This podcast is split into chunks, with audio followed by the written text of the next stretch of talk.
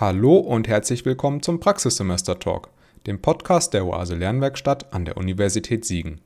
Kilian und ich haben in den vorherigen Episoden des Podcasts ja schon häufiger mal erwähnt, dass wir unser Praxissemester im ZFL Siegen abgeleistet haben. Das liegt daran, dass wir kein EFP studiert haben, sondern unsere Vertiefung in einem anderen Fach gewählt haben. Um eine weitere Perspektive in den Podcast mit reinzubringen, haben wir uns aber gedacht, dass wir diesem Thema mal eine komplette Folge widmen wollen. Denn in unseren Praxissemester-Durchläufen haben wir davon gar nicht so viel mitbekommen. Bei mir war es zum Beispiel so, dass ich vor allem zu Beginn des Praxissemesters sehr wenig Kontakt zu den IFP-Lern hatte. Und das lag daran, dass man sich ja freitags nie in den ZFSL-Seminaren sieht, denn der größte Unterschied zwischen einem Praxissemester mit oder ohne IFP ist der Standort des ZFSLs. Alle, die IFP studieren, haben ihre ZFSL-Seminare nämlich in Lüdenscheid. Deswegen habe ich heute Julia als Special Guest in diese Episode eingeladen, die EFP studiert hat und uns deswegen von ihren Erfahrungen mit dem Thema EFP im Praxissemester erzählen und berichten kann. Aber bevor wir dazu kommen, Julia, darfst du dich natürlich noch einmal kurz vorstellen. Wer bist du und was machst du?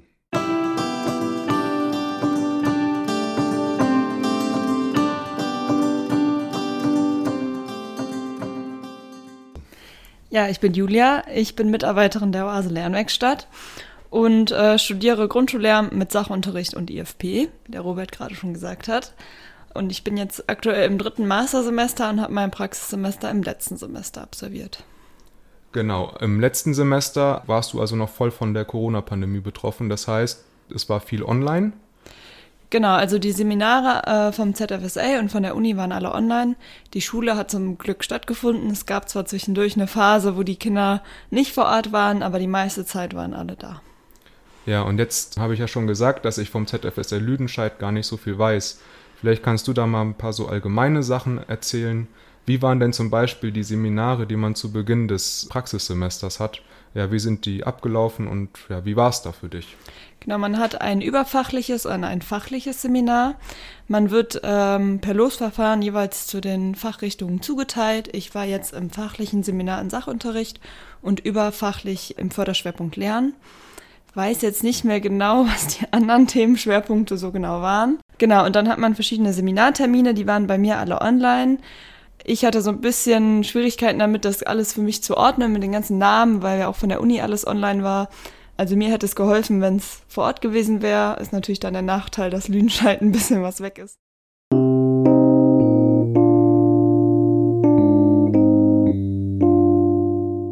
Bei deinem Förderschwerpunkt Lernen, wie kann ich mir das vorstellen? Was wurde euch da vermittelt in den Seminaren? Weil ich kenne das von Siegen gar nicht. Mhm. Bei uns gab es nur Mathe oder Deutsch und dann eben das Drittfach Sachunterricht. Vielleicht kannst du davon ein bisschen mehr erzählen. In den Seminaren selber haben wir eher über allgemeine Dinge geredet. Dann in den Unterrichtsmitschauen ist es uns auch schwierig gefallen zu wissen, worauf der Seminarleiter achtet, wenn er zur Unterrichtsmitschau kommt, weil das nicht so wirklich klar war. Und dort konnte man sich dann auch aussuchen, in welchem Fach er kommt. Also ich glaube, ich habe mein erstes in Mathe gemacht. Und insgesamt hat er eigentlich dann geguckt, wie man mit den Kindern umgeht, wie das Unterrichtskonzept war, wie der Unterrichtsaufbau war, also alles eher allgemein. Und wenn ihm dann besondere Sachen auch noch zum Förderschwerpunkt aufgefallen sind, hat er es dann auch mit bemerkt. Genau, aber jetzt nicht zu spezifisch. Wenn ihr dann in den Seminaren allgemein was zu einem Förderschwerpunkt gelehrt habt, ja, auf was kam es denn da besonders an? Habt ihr dann irgendwelche Förderpläne geschrieben oder wie kann man sich das vorstellen? In den Seminaren von dem ZFSL Lüdenscheid nicht, sondern in dem Begleitseminar von Bildungswissenschaften der Uni. Das ist dann, ah, genau, da kommt man auch mal so ein bisschen durcheinander. Äh, zumindest ist es mir so gegangen. Man sollte sich wirklich am Anfang, glaube ich, so Tabellen machen oder das genau aufschreiben und ausklamüsern, weil da hatte ich am Anfang Probleme mit zu unterscheiden, was jetzt Uni ist und ja. was ZFSL ist. Mhm. Genau, weil das Studienprojekt muss ja auch, wenn man mit IFP studiert, Fachbildungswissenschaften sein. Dort müssen wir oder ja, muss man insgesamt einen Förderplan erstellen. Man soll sich einen Schüler aussuchen, ein Schülerprofil erstellen, also so die Stärken der Schüler herausarbeiten und dann einen Förderplan ausarbeiten und die Förderung, die soll so ungefähr vier bis fünf Wochen gehen, dann auch durchführen. Das hört sich ja so an, als wäre das bei euch sehr getaktet vorgegeben gewesen, was man da genau machen muss. Das ZFSL Lüdenscheid wusste das natürlich auch, dass wir das vorhaben müssen, hat das aber so von sich aus nicht oft thematisiert, nur manchmal, zumindest war es bei mir so. Spezifische Infos über den Förderplan haben wir im Vorbereitungsseminar schon bekommen. Also da wussten wir schon genau, was wir im Praxissemester tun müssen. Was ich finde auch ein Vorteil war, weil ich vom ersten Praktikumstag wusste, was meine Aufgabe ist im Studienprojekt mhm. und nicht noch Zeit brauchte, um mir da groß was auszudenken oder das mit meinen Mentoren abzuklären. Weil je nachdem, an welcher Schule das ist, wissen das die Mentoren auch schon, wenn sie schon Studierende mit IFP da hatten. Also hat dann diese Vorgabe, dass man sein Studienprojekt im Fach Bildungswissenschaften machen muss, hatte dann ja auch direkte Auswirkungen auf euer Dasein in der Schule, weil ihr musstet dann ja Förderpläne für ein bestimmtes Kind schreiben. Hast du dich dann während eines Praxissemesters an der Schule mehr so als eine Sonderpädagogin gefühlt oder äh, warst du auch im normalen Unterricht mit drin, so wie ich das von meinem ZFSL oder von meinem Praxissemester kenne, dass du normalen Mathe oder Sachunterricht zum Beispiel hattest? Ja, teils, teils. Also die Aufgabe einer Sonderpädagogin ist es ja auch, Unterricht zu leiten und durchzuführen. Also deswegen könnte man schon sagen, dass ich mich als Sonderpädagogin gefühlt habe, auch wenn ich Mathe unterrichtet mhm. habe, weil das ja auch schon ineinander übergeht. Ich wusste von Anfang an, was so ein bisschen meine Aufgabe ist und habe von Anfang an mir vorgenommen, so ein paar Schüler schon rauszupicken, die ich beobachte, mir Notizen dazu machen, die für einen Förderplan in Frage kommen und konnte dann mit der Sonderpädagogin zusammen da konkretere Sachen ausarbeiten. Aber so im Schulalltag äh, habe ich mich eigentlich den ganz normalen Aufgaben, die sonst eine Lehrkraft auch hat, gewidmet und klar manchmal Gedanken über das Studienprojekt gemacht und das auch mit angesprochen, aber jetzt nicht explizit als Sonderpädagogin gefühlt. Ja. Obwohl ja die Aufgaben der Sonderpädagogin genau wie, also ähnliche sind wie die Lehrkraft. Ja. Jetzt hast du gerade eine Sonderpädagogin ja. an der Schule erwähnt. Weißt du, ob alle Schulen, an die Studierende mit IFP gehen, auch eine Sonderpädagogin haben an der Schule? Wird darauf geachtet? Mm, das weiß ich nicht 100 Prozent. Also leider ist es wegen dem Mangel auch teilweise so, dass es äh, an vielen Schulen nur Springer gibt, die dann nur teilweise da sind. Ich hatte das Glück, dass in meiner Klasse eine Sonderpädagogin öfters eingesetzt war, mit der ich dann oft zusammenarbeiten konnte. Aber ansonsten haben mittlerweile auch Grundschullehrer so viel Erfahrung im sonderpädagogischen Bereich, weil mittlerweile fast jeder Grundschullehrer auch einen Förderplan erstellen muss. Deswegen finde ich es persönlich schade, dass man das nur als Studienprojekt in IFP machen muss, weil sobald die Schuleingangsphase verlängert werden muss, mhm. muss ein Förderplan erstellt werden fürs gesamte Schuljahr. Und von daher konnte ich auch sehr viel, wenn jetzt die Sonderpädagogin nicht da war, mich ähm, an meine Mentorin wenden, weil sie dort auch viele Erfahrungen hat. Also wenn jetzt die Schule keine Sonderpädagogin hat, gibt es bestimmt Lehrkräfte der Schule, die schon mal einen Förderplan erstellt haben. Da muss man sich dann einfach erkundigen. Ja, weil ich muss ganz ehrlich sagen, ich habe davon kaum was mitbekommen in meinem Praxissemester und ich weiß, das kommt auf mich zu, wie du ja schon gesagt hast, das muss jeder Lehrer machen.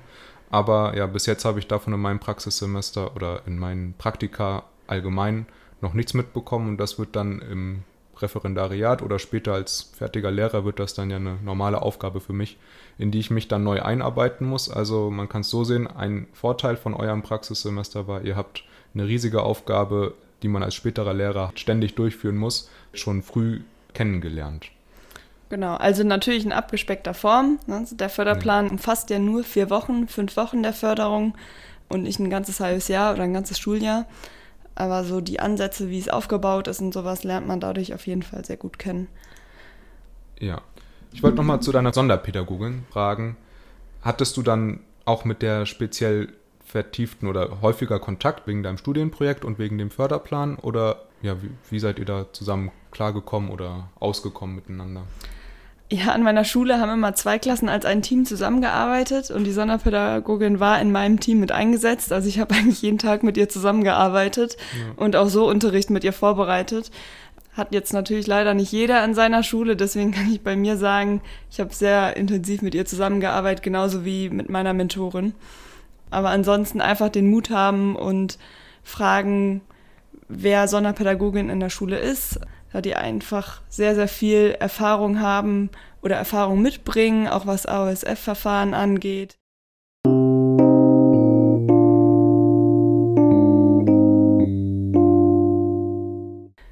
Ja, jetzt haben wir gerade ja ganz viel allgemein über das Praxissemester EFP gehört und wie das ablaufen soll, was gemacht werden muss, vor allem zum Studienprojekt natürlich oder wie Zusammenarbeit mit Sonderpädagogen aussehen kann. Und jetzt wollen wir noch ein bisschen was von deinem Praxissemester, ja, ein bisschen privater oder persönlicher hören.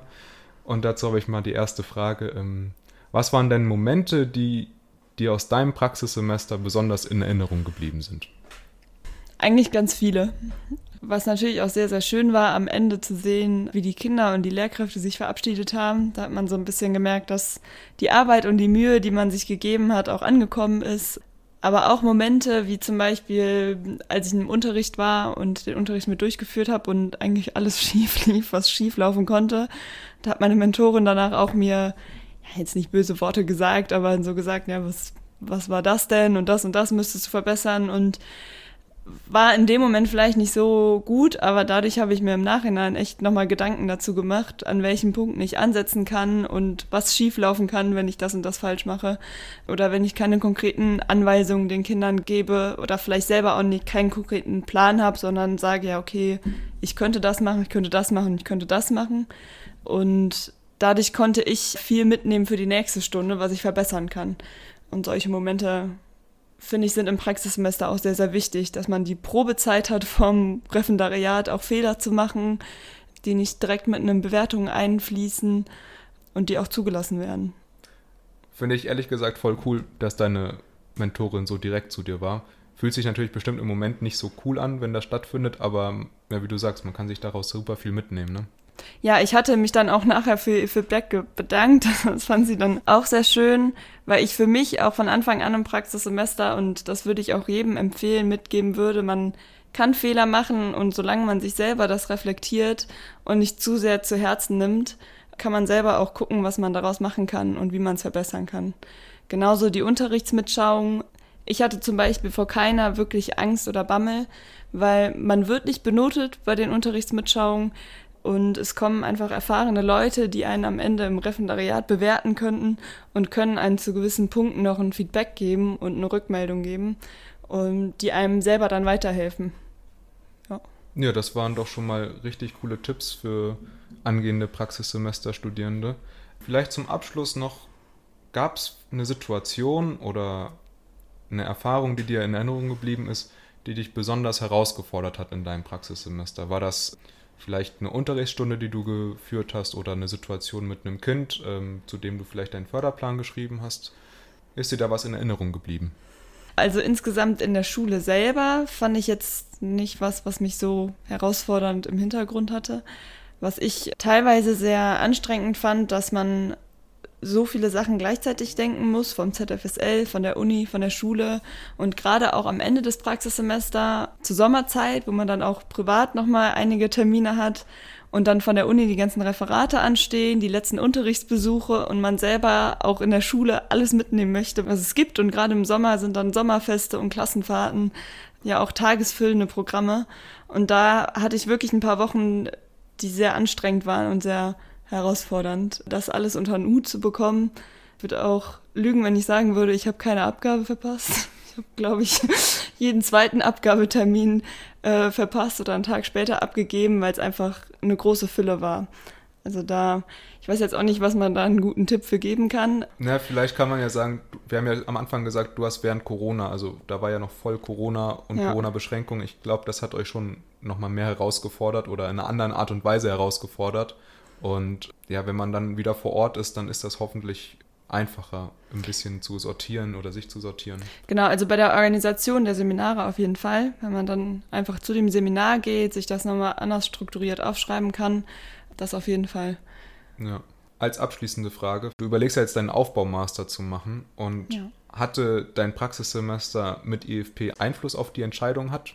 Ja, auf jeden Fall. Also die Gespräche mit der Sonderpädagogin, mit der Mentorin haben mir auf jeden Fall viel geholfen, weil gerade die Schulen im Raum Siegen kennen den Aufbau des Studiums, hatten auch wahrscheinlich schon Studierende da mit IFP. Das heißt, sie haben auch schon Erfahrungen dazu gesammelt oder hatten auch schon Referendariate da, die den Aufbaumaster gemacht haben. Und da einfach für sich die gesamten Informationen zu sammeln, hat mir schon weitergeholfen. Ich bin jetzt im dritten Mastersemester, ich habe mich immer noch nicht entschieden, ob ich ihn mache oder nicht. aber trotzdem muss man da einfach offen sein und versuchen, so viel zu fragen, wie es geht. Lieber einmal zu viel fragen und am Ende eine blöde Antwort bekommen äh, oder eine Antwort bekommen, die einem nicht hilft. Mhm. Aber durch so viele Gespräche und Nachfragen konnte ich sehr, sehr viel mitnehmen, auf jeden Fall. Oder auch im Lehrerzimmer sich einfach mal neben die Sonderpädagogin und die Klassenlehrerin setzen und nur zuhören, worüber sie reden und was sie reden, was sie besprechen, äh, hat mir sehr geholfen. Ja, ich bin mir echt ziemlich sicher, dass für die EFP-Leute einiges dabei war in dieser Episode, was man sich mitnehmen kann. Viele hilfreiche Tipps und Erfahrungen, die du uns erzählt hast. Vielen Dank dafür, Julia. Gerne. Lasst gerne einen Kommentar auf unserem Blog da. Schreibt uns bei Instagram eine Nachricht, wenn ihr noch weitere Themen habt, die wir besprechen sollen, die wir ansprechen sollen in unserem Podcast. Und vielen Dank fürs Zuhören.